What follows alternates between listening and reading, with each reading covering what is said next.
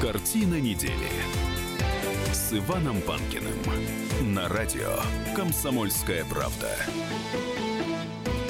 В студии действительно Иван Панкин. Рядом со мной гость Самсон Шалдыми, блогер, специалист по управлению репутацией в интернете. Самсон, Добрый вечер, добрый день. А, одна из главных тем этой недели, это, конечно, скандал на Патриарших. А, там жители элитного района, вот этой части Патриарших, а, выдавили ночные клубы. Ну или пытаются выдавить ночные клубы, чтобы жители окраин не шумели после 23 часов. По-моему, как-то так история, да, устроена это? Ну, смотрите, там есть другой момент. А, две вещи. То, что, не то, что выдавили, а то, что некоторые жители элитного района считают себя более элитными жителями Москвы, чем другие жители, противопоставляя себя этому. То... Насколько я знаю, вы даже вчера какой-то флешмоб устроили на эту тему, да? Ну, вы житель Бир... Бирюлева, я уточню. Нет, я житель а, московского района Ивановская. Это восточная окраина Москвы. Так, э, какое участие вы вчера принимали в этом флешмобе? Э, я вчера решил поставить небольшой соцэксперимент, понять, а кто в действительности там отдыхает. Я взял футболку, нанес на нее принт Бирюлева не сын, и в течение 40 минут нанизал круги вокруг пляжных прудов, подходя к людям, опрашивая, из каких они районов Москвы. Ну и вот в ходе такого небольшого соцэксперимента выяснилось, что из 50 человек примерно 50 человек, с кем я пообщался, всего лишь один был из Бирюлева. И то это была девушка в составе пешей экскурсионной группы, которая ходила, э, знакомилась с э, центром Москвы. Все остальные — это процентов 20 центр, остальные окра... ну, раз, разные районы Москвы. То есть вы считаете, что жители э, вот этого элитного района Патриарши, они, разумеется, не правы в том, что запрещают остальным людям с окраин приезжать в центр города и отдыхать? Да? Да, знаете, начнем с того, что те, кто заводил эту кашу, жители Патриарших, да, они сами достаточно, не, не все они являются москвичами. Кто-то купил эту недвижимость 10-15 назад. Раньше они жили в совершенно других районах, в других городах. Самсон, предлагаю аудиторию нашу подключить к разговору. Борьба жителей элитных районов и окраин. Вам знаком? Друзья, звоните нам на студийный номер телефона 8 800 200 ровно 9702, либо пишите в WhatsApp плюс 7 967 200 ровно 9702. А чем закончился ваш э, эксперимент, Самсон, уточните? Конкретно. Вы посчитали аудиторию, ну и что? Вот, вы походили с микрофоном, наверное, поспрашивали у них а, что-то. Нет, я, по... во-первых, выложу видео сегодня, завтра все Фейсбуке. А главная цель э, — привлечь внимание к тому, что само это представление, оно бредовое. Понимаете, а когда мы, там некоторые жители Сегодня это патриарши, завтра вдруг захотят некий эксклюзивный элитный анклав сделать жители Хамовников, или будет противопоставление, допустим, жителей Новогиреева против жителей Реутова, Новокусино. Хотя поводов, конечно, найти можно, например. Например, в Новокусино, а, в Реутово нет кинотеатров, и все приезжают в а, кинотеатр Киргизии, в Новогиреево. Пожалуйста, завтра мы увидим противостояние, когда новогиреевцы будут говорить, а зачем вы приехали в наш район? Ну, понятно. Хотя, вот я посмотрел на эту ситуацию, в принципе, в ней ничего особенно возмутительного нет. Там э, ночной клуб разми- э, размещен в, на первых этажах, э, ночной клуб размещен на первых этажах а, Давайте начнем. Мы опускаем важную вещь. А, там а, те заведения питейные, которые есть, где там тусит молодежь, по большому счету эти люди, они не жители окраины, они, они жители центра, ну, сад, а, Садового кольца, потому что там достаточно высокие цены. И те, кто типичные жители Бирюлева, многим из них не по карману. Да, они могут посидеть, попить пиво на патриарших, но пойти вот в эти заведения нет. То есть в данном случае больше идет конфликт между жителями центра Москвы, среднего класса, и более успешными в финансовом плане жителей патриарши, которые смогли купить там дорогие квартиры. Леонид дозвонился, давайте поговорим с ним. Леонид, здравствуйте. Здравствуйте. Слушаю вас. Я считаю, что вопрос немножко неправильно стоит. Дело все в том, что неважно, элитный это район или не элитный, развлекательные учреждения должны находиться вне спальных районов. Это однозначно. И неважно, Москва Вне спальных это... районов это в центре, значит? Вот. Это значит в центре. Потому что люди же живут в спальный район, там люди должны отдыхать. А... Почему они должны до двух, до четырех часов утра не, а, не согласен. Музыку? Не согласен. Знаете, у нас... Ну, вы не, я понимаю, что вы не а, согласны. Понимаете, у нас проблема... любой район Москвы, он спальный. По определению. Везде живут люди. Не, спальный район это район рядом с Кремлем. Это район Никольской, например. Все остальные спальные районы. Любой центр. Вы понимаете, как обсуждаете? Вы уже тут в эту житие, чисто житейскую такую проблему возвели в ранг политического, на уровне, там, класс доходности и так далее. Все это ерунда. Это не мы, это жители, которые противопоставили Леонид, себя. спасибо вам большое. Э, Вопрос, на самом деле, действительно в другой плоскости. Э, В спальных районах тоже есть ночные клубы. И жителям они тоже мешают. Да, Однако разумеется. там жители домов ничего не могут сделать с этими ночными Ну, вот клубами. смотрите, вот пример простой. Где я живу, а, Свободный проспект, это Ивановский, да, там рядом у меня есть Терецкий парк. А В парке есть такой ресторан «Ночной дворик». Вот каждый вечер практически, там после 10-11, там происходят какие-то салюты, шумно. Бывает там в 12, час ночи. Вот, ну, как бы какие-то жалобы делались там через милицию, ну, толку по большому счету никакого. То есть, в принципе, у нас тоже есть право возмутиться и закрыть это заведение. С одной стороны. Пишут, нам пишут о том, что действительно жители патриарших э, не правы. Какое право они имеют на то, чтобы э, мешать другим отдыхать? Хотя, с другой стороны, после 23 часов есть закон. Шуметь нельзя. А, знаете, тут нужно находить золотую середину. Да, а, шуметь нельзя, разумеется. Но при этом нужно понимать, что, что ну, им кому-то повезло, кому-то не повезло, да, родиться и жить в центре, но центр, он не только их, он всех жителей Москвы и даже России. Итак, вот еще одно сообщение в WhatsApp. Я думаю, что эту историю можно объяснить одним. На эту территорию въехал какой-нибудь высокопоставленный чиновник. Михаил Три Семерки написал. А, и да и не один высокопоставленный чиновник, и не один банкир. Все, кто там живут, это люди достаточно обеспеченные. У нас э, меньше минуты до, до окончания первой части нашей программы. Далее будем говорить о том, э, последует ли за летней кадровой перестановкой, перетряской э, осенняя. Вот вы, Самсон, как считаете? А по итогам выборов, я думаю, да, Ну да, после выборов, Как, разумеется. ну, когда а, будут сноситься головы тем главам регионов, а, где а, партия власти получит не самый лучший результат, на который она планировала. Иван Панкин и Самсон Шалдеми, блогер, специалист по управлению репутацией в интернете. Картина недели. Говорим о самых главных э, новостях на этой неделе. В частности, будем говорить и про Олимпиаду, и остальные самые главные темы. Оставайтесь с нами. Картина недели с Иваном Панкиным. Картина недели с Иваном Панкиным на радио «Комсомольская правда». Продолжаем разговор с Самсоном Шаладеми, блогер, специалист по управлению репутацией в интернете. Переходим к теме э, кадровой перетряски, которая случилась на этой неделе. Э, Сразу несколько губернаторов сменил президент, э, потом несколько полпредов, э, потом Крымский округ стал южным неожиданно вдруг. А, Что вы по- всему этому думаете, Самсон? Что это такое? Почему? Зачем это нужно? И почему это случилось в один момент? Ну, я думаю, что э, тут главные две отставки, даже три, наверное, это то, что была замена нашего посла на Украине, который уже, в принципе, давно Зурабов. Да. А, плюс то, что э, губернатора Севастополя меня его у- Мгм. убрали, потому что это была для местных а, очень конф- конфликтная фигура. А все остальные, ну, одной кучей. В принципе, смотрите, на- знаете, я тут очень вспоминаю э, высказывание очень давнее Жириновского, который говорил, если бы я был там президентом, то я бы раз в пять лет менял всех губернаторов с одного места а, на другое переводил, чтобы не чтобы Делал они- некую рокировку, да, вы да, да, да, чтобы они не пускали корни, то есть это такая борьба а, пр- профилактика коррупции. Ну да, А, приехал, осмотрелся, приехал, осмотрелся и начал работать, да? Да, потому что э, в тех перестановках, которые случились сейчас, получается, что большинство чиновников действительно какой-то круговорот э, чиновников в природе. То есть а, один заменил место другого, какая-то такая эстафетная палочка. Вот мне сообщают, что Николай Сванидзе сейчас не сможет выйти с нами на связь. Э, Мы хотели с ним э, связаться, но он находится в аэропорту в другой стране и сейчас не может с нами разговаривать. Чуть попозже еще постараемся дозвониться.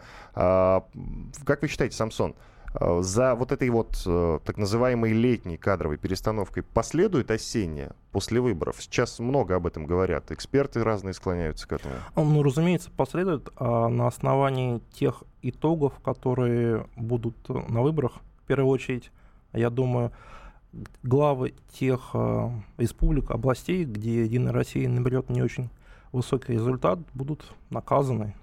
Сейчас до выборов, наверное, эти, территории трогать не будут, кроме нескольких которые мы видели сейчас перемены в Калининграде, а, Ярославская область, еще несколько было. Давайте у наших слушателей спросим. Ваш прогноз, друзья, как вы считаете, последуют или не последуют новые перетряски э, через несколько месяцев? Напоминаю, номер телефона 8 800 200 ровно 9702, либо пишите в WhatsApp плюс 7 967 200 ровно 9702. Тут еще э, один любопытный момент, Самсон. Э, так называемое засилие силовиков во власти. Ходят слухи о том, разговоры даже точнее, что Путин специально ставит силовиков на руководящие посты. Ну, а, вспомните, когда там в 99-м, 2000 он пришел в классе, собственно, а, тогда уже началось засилие. Но, с другой стороны, вот э, там спрашивают, почему он э, своих бывших охранников ставит там, на должности губернаторов, а чьих он будет ставить, чужих охранников? А, логично. Нет, есть профессиональные политики еще, кроме э, телохранителей. А, понимаете, а, я пытаюсь понять, то есть я пытаюсь объяснить вам логику президента. У нас сейчас неспокойное время, Россия вошла в такую политическую систему, в турбулентную стадию, и в первую очередь на первый план выходит качество не профессиональное для политика того или иного региона, а прежде всего а, преданность президенту. Видимо, исходя из этого он расставляет своих людей на те или иные регионы. Анатолий дозвонился, давайте с ним поговорим. Анатолий, здравствуйте. Да, здравствуйте. Ваше вот, мнение? Э, абсолютно согласен с тем, что вы сказали, что вот, ну, по поводу ставят силовиков. А, если вы слышали по телевизору выступление этих силовиков, одного из них, который выступал, это же просто это, ну, как солдафон, да, то есть это человек, который готов э, выполнять тот приказ, который ему дадут. Это плохо ну, или хорошо? Может быть, это хорошо? Конечно, для выборов это хорошо. То есть будет желание... Для выборов или для президента? Для того, кто хочет, чтобы у него выборы были прошли правильно. Вот правильные выборы будут только тогда, когда э, скажут, сколько надо, столько и делают. Скажут, Я вас понял. Делать, Спасибо большое. Спасибо. Э, нам пишут. Мне нравится, что Владимир Путин поставил на должности бывших силовиков. Почему, не объясняют. Э, еще пишут. Вот если бы была перетряска типа сталинской, вот тогда бы был хороший толк, Константин написал. А, скажу свое мнение. Понятно, что силовики, наверное, будут лучше, чем профессиональные политики, контролировать э, те регионы, которые им дали. Но проблема в том, что а, а эти фигуры они не способны, они способны контролировать, но не способны, на мой взгляд, созидать. И самое главное, они не будут подотчетны, подконтрольны жителям этого региона. То есть для них один господин, это президент, который им дал в управление эти территории. Ну, а силовики э, хорошие э, вообще специалисты, как вы считаете? Но они, по-моему, по другой сфере. Я вот э, Контролировать просто... всех и вся, ну, наверное, хорошие. А развивать регион туда инвестиции привлекать, не знаю. Я, честно говоря, я пока мало знаю примеров наших силовиков, которые, под руководством которых хорошо бы развивались регионы. Ну, экономика, например, как правило, она не за силовиками, она либеральному блоку отдана, это известно. Плюс наш слушатель заговорил про сталинские времена. Так вот, э, в сталинский, при, при Сталине э, число силовиков во власти было гораздо меньше, чем сейчас. Это мне один знакомый историк рассказал. Вот еще пишут. Силовики хороши при сталинской системе. Сегодня силовики продажные, судя по СМИ. Вот что пишут. Далее. Как сказал батька Лукашенко, надо иногда э, перетряхивать властную элиту. Соответственно, вместо перетряхивать совсем другое слово. Ну, понимаете, то, что у нас делается, это даже не, перетряхивание. Вот перетряхивание это в соседней Турции, да, вот там не получился путь, и посмотрите, как Эрдоган перетряхнул. Там, допустим, Но там армии... был путь, у нас путча не было. Даже намека на путь не было. Понимаете, там пучи, там все понятно. А вот у нас совершенно непонятно. И вы припомните а, аналогичные перетряски за последние, не знаю, очень много лет? По-моему, когда там в третий раз Путин пришел к власти после выборов, были как перетряски, если не ошибаюсь, в 2012 году. Герман дозвонился. Герман, здравствуйте. Добрый день. Слушаю вас. Ставрополь. Я считаю, что в такой ситуации, которая сейчас у нас сложилась, это нормальное, правильное решение. А насчет того, что не силовики, как управляли нашей страной, так это прекрасно видели в 90-е годы. Полный развал, Спасибо, Путин спасибо. Вас очень человек. плохо слышно, извините. Мы поняли, о чем вы говорите, что э, вы приветствуете это решение. Дальше читаю. Перетряска последует хотя бы потому, что Единая Россия потеряет голоса. Люди недовольны создавшимся положением. Олег из Ставрополя написал. И вот еще. А, Путин готовит э, войну, э, Путин готовит страну к войне. Последние учения показали неэффективность связки военной и руководства областей. Ну, это что-то из э, категории безумия. А, ладно, далее. Один из наших слушателей заговорил про губернатора, который выступал по телевизору. Я подозреваю, что он имел в виду губернатора Калининградской области, который Да, общался со слушателями. Да, а, который общался со слушателями 49 секунд. Э, Давайте послушаем этот, это общение, вот этот комментарий. А, Это, да, это справка. Справка на радио «Комсомольская правда». В четверг, 28 июля, в системе российской власти произошли значительные перестановки. Бывший посол России на Украине Михаил Зурабов отправлен в отставку. Соответствующий указ подписал президент Владимир Путин. А, Просьба к звукорежиссеру поставить синхрон Евгения Зиничева, новый губернатор Калининградской области. Первое, это, конечно же, привлечение сюда инвестиций в регион. Второе, самое важное, это вообще общее оздоровление экономической ситуации в регионе. Ну и, безусловно, самое главное, я считаю, в своей работе, это ежедневно работать над тем, чтобы калининградцам жилось здесь хорошо, комфортно. Вот основные задачи мои. Все, что касается конкретики, я думаю, что мы еще поговорим, встретим. Вот, поговорим, встретимся. Не подготовился, судя по всему. Что думаете, Самсон? Вы все-таки специалист по репутации в интернете. Безусловно, не подготовился. Вернее так, а, человек, который в публичном пространстве, наверное, и никогда не был, ну, все-таки работа руководителя ФСБ, насколько я понимаю, он там последний год был район ФСБ, а, региональный ФСБ, все-таки это не публичная должность. Вот, а тут э, нужно постоянно быть в кадре, общаться, а, верно говорить правильно. Ну, человек пока не подготовлен. Для него это должность, выход за зону комфорта, как и для чиновников прежнего руководства, которым сейчас придется с ним работать. Как вы считаете, давайте к другой теме перейдем. Как вы считаете, вот э, в связи с отставкой Андрея Бельянинова с должности главы Федеральной таможенной службы э, пошли разговоры о том, что э, кто-то заработает на этом? Несколько статей в интернете появилось, они так и называются. Кто заработает на отставке экс-главы ФТС? Э, Вы с ними уже познакомились, Да. с этим материалом? Что скажете? Ну, смотрите, во-первых, э, я думаю, что заработают несколько структур. Во-первых, э, наверное, после его отставки те финансовые потоки, которые под себя гребли некоторые из чиновников таможенной службы, все-таки пойдут больше, по большей части в казну. Это раз. Второе, как я понимаю, на это может заработать корпорация Роснано и, в частности, Чубайс. А, объясню. А, сейчас э, ведомство Чубайса на протяжении последних там, двух лет пытается доби- пыталось добиться от Федеральной таможенной службы введения так называемых маркеров а, на продукцию, на раз- различную продукцию. В первую очередь это на продажу меховых изделий, потом на фармацевтику и на алкоголь. А Федеральная таможенная служба это, этому всячески препятствовала. Собственно, это называется одной из причин, почему а, ее руководитель был в итоге отправлен в отставку. А то, что был обыск с э, показом большого количества денег, это, так сказать, визуальное сопровождение. Как вы считаете, э, вот Бельянинов э, на новую должность будет трудоустроен в ближайшее время? Ну, я думаю, ближайшие полгода он будет э, где-то в тени, а потом, не исключаю, это примерно то же самое, как с Сердюковым, да, когда он был свидетелем по уголовному делу, потом как ушел в тень, а через некоторое время был назначен руководителем, сейчас могу ошибаться, а, завода, связанного там с производством Мгм. вертолетов МИЛ. Прекратится ли воровство на таможне? Вот один из главных воп- вопросов, который сейчас интересует многих. Это вопрос к аудитории, в частности, 8 800 200 ровно 9702, либо пишите плюс 7 967 200 ровно 9702. Прибыль-то от таможни была хорошая, насколько я знаю, она э, активно поступала в бюджет. А, Экономист Делягин мне сказал, что просто нужно навести порядок в этом болоте, в самом. Вот вы как считаете? Может быть, с этим связано?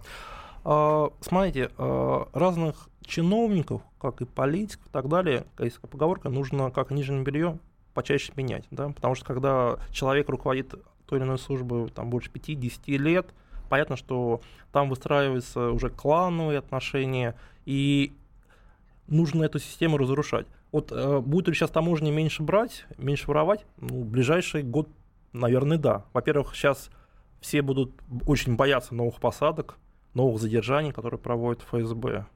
Вот, кстати, к этой теме мы после перерыва вернемся. У нас есть комментарий астролога, который э, скажет что-то по поводу того, будут ли новые перестановки или не будут. Плюс мы все-таки дозвонились до господина Сванидзе. Э, после короткого перерыва мы спросим у него про засилие силовиков во власти.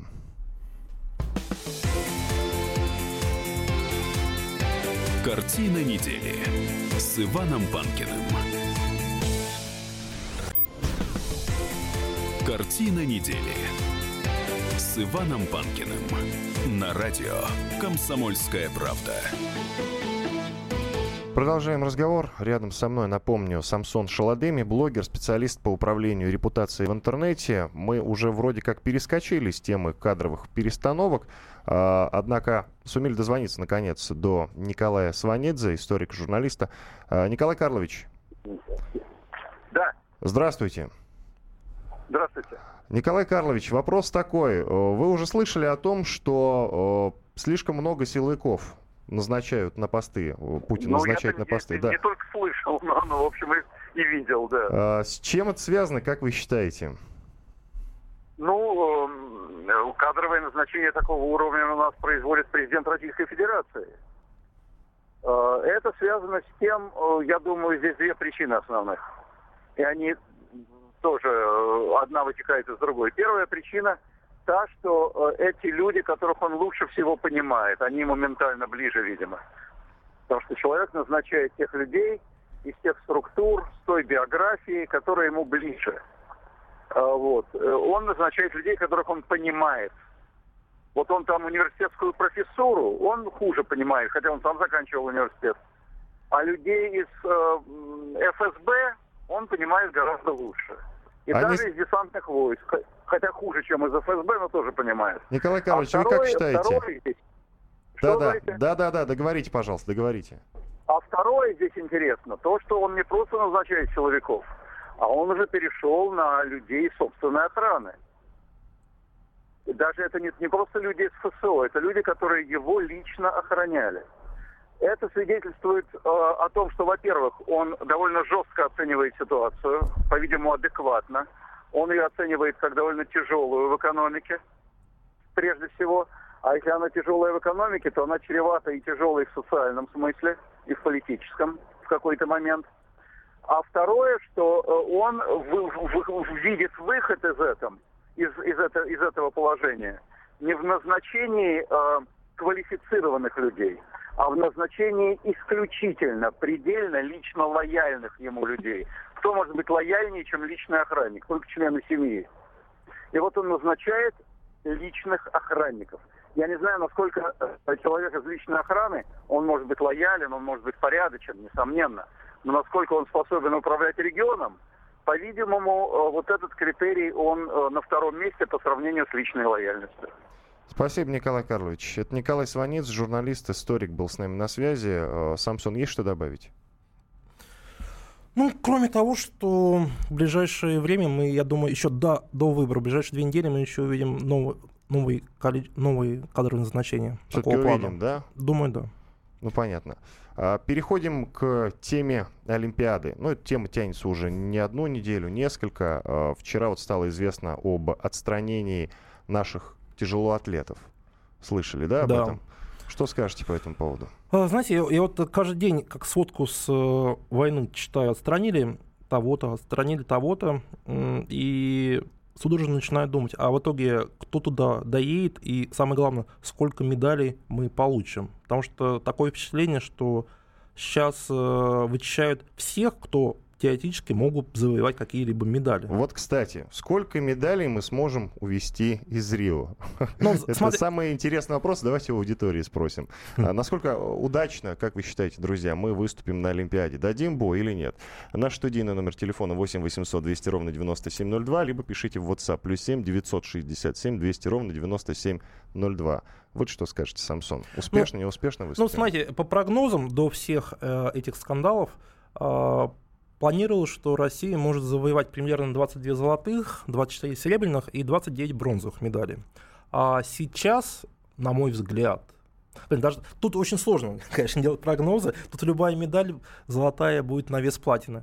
А сейчас, я думаю, мы, дай бог, завоюем 7-8 золотых медалей. А в общекомандном зачете, если я раньше планировал, что мы будем третьи, то есть американцы, у американцев будет примерно 99 медалей, из них, если не ошибаюсь, э, 46 золотых, у китайцев 72 медали, 31 золотая, то сейчас в общекомандном зачете мы можем быть вообще там 8 9 И на круг не более 20 медалей. 20, И это 29 можно считать медалей. успехом? В нынешней ситуации, да. А, По поводу тяжелоатлетов, уточните, это все-таки нас давят таким образом? Или э, просто действительно мы виноваты, и это итог нашего разгильдяйства? А, смотрите, а, тут я разделил бы этот вопрос на две части. Первое, а, да, наверное, есть те м, спортсмены, которые нарушили. Но за их нарушение тут вводится такой, получается, как коллективная ответственность.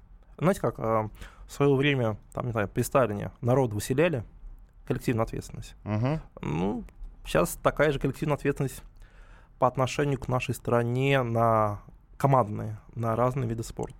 А что Тут касается э, в летней- э, Сочинской Олимпиады нашей, действительно, как вы считаете, наши спортсмены в таких масштабах употребляли допинг, как об этом говорят сейчас, да?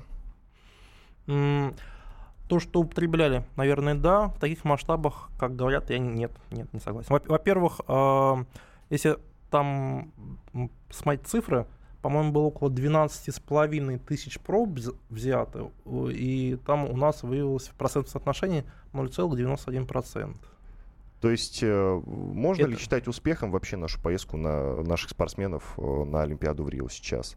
Может быть, ехать не надо? Потому Не, что, а- смотрите, любая наша золотая медаль, по идее, будет э, встречена в штыки. А смотрите, а, легко говорить, ехать не надо, а давайте поставим себя на место спортсмена. Человека, который несколько лет, там, 10-8 лет готовился к этому, да, у него вся жизнь вложена в это. А Век спортсмена, он недолг. После 35 лет человек уже уходит из спорта. И если так легко сказать, ехать на Олимпиаду, тогда что, он всю жизнь э, бросает коту под хвост? Есть еще другой момент. Эту медаль потом могут отобрать. Несправедливо отобрать.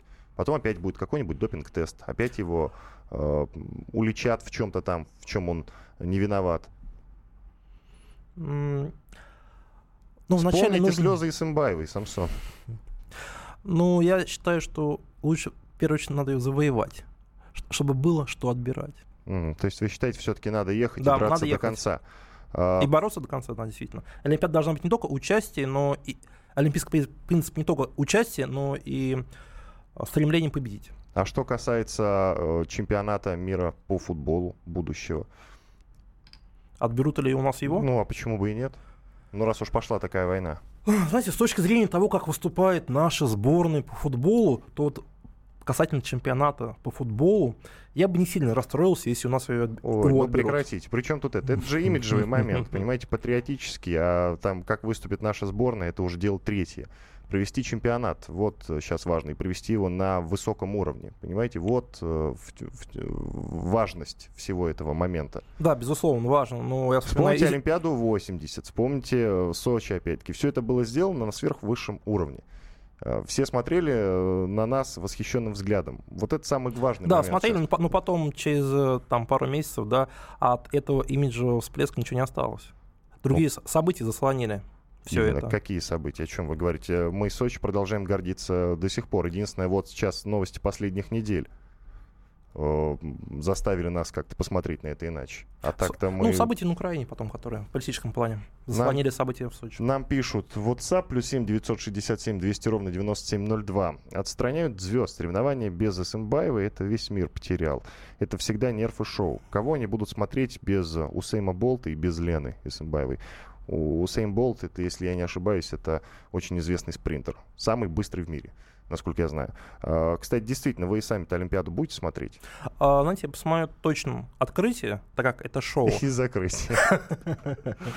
А касательно различных выступлений, не знаю, вот, если не ошибаюсь, нашу синхронную а, по синхронной плаванию допустили же?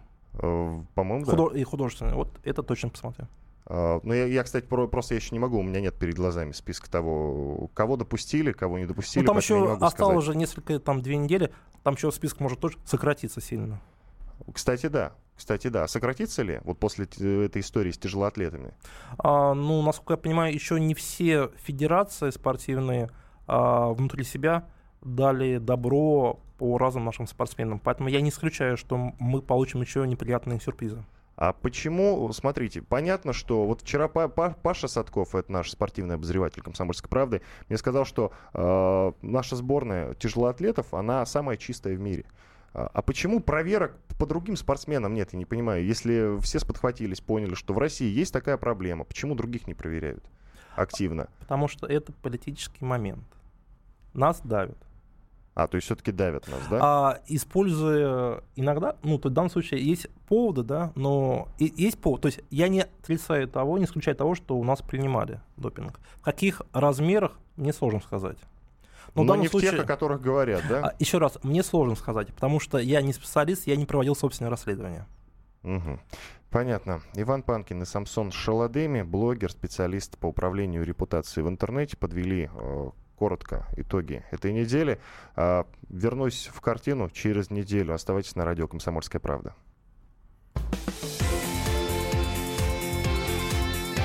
Картина недели с Иваном Панкиным.